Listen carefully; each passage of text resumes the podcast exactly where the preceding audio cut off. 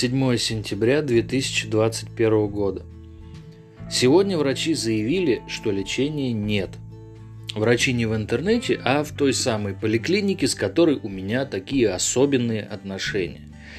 Кое-кто даже поспешил записать меня в сумасшедшие. Не прямым текстом, конечно, но между строк это читалось весьма отчетливо.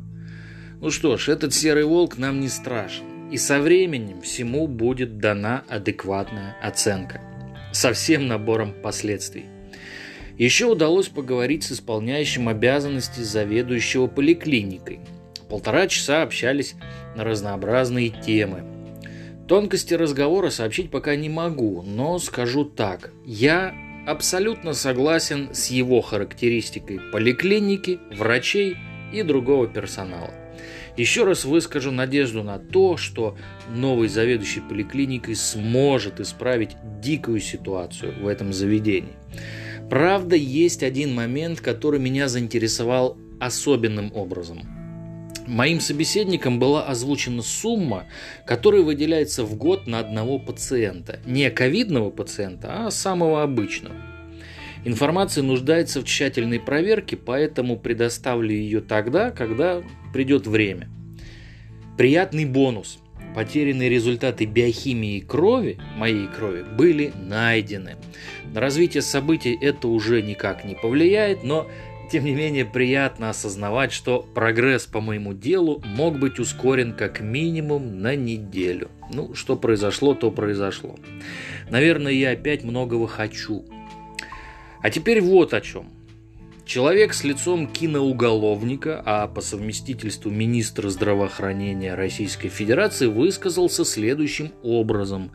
Более 92% госпитализируемых в России пациентов с коронавирусом не привиты, а вакцинированные, в свою очередь, не попадают в реанимацию.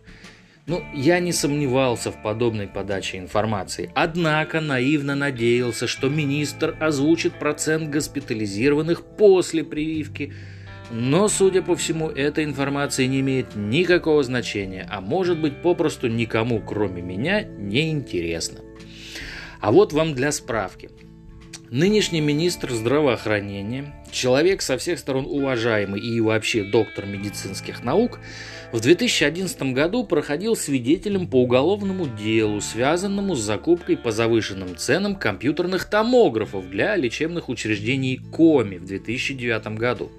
Ну, с другой стороны, был человек свидетелем, ну и что? Это же не преступление. Да, конечно. Но мне очень нравится вот это. Заседания суда неоднократно переносились из-за неявки нашего героя на эти самые заседания.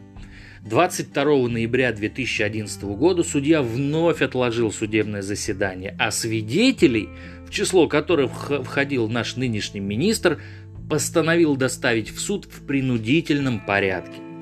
Почему же господин министр уклонялся от дачи свидетельских показаний в суде? Посмотрим, что откроет нам интернет. Но это, конечно же, будет уже совсем другая история. Итак, на сегодня единственные симптомы, которые меня беспокоят до сих пор, это температура, одышка и вызванная ею боль в груди. Берегите себя. Конец связи.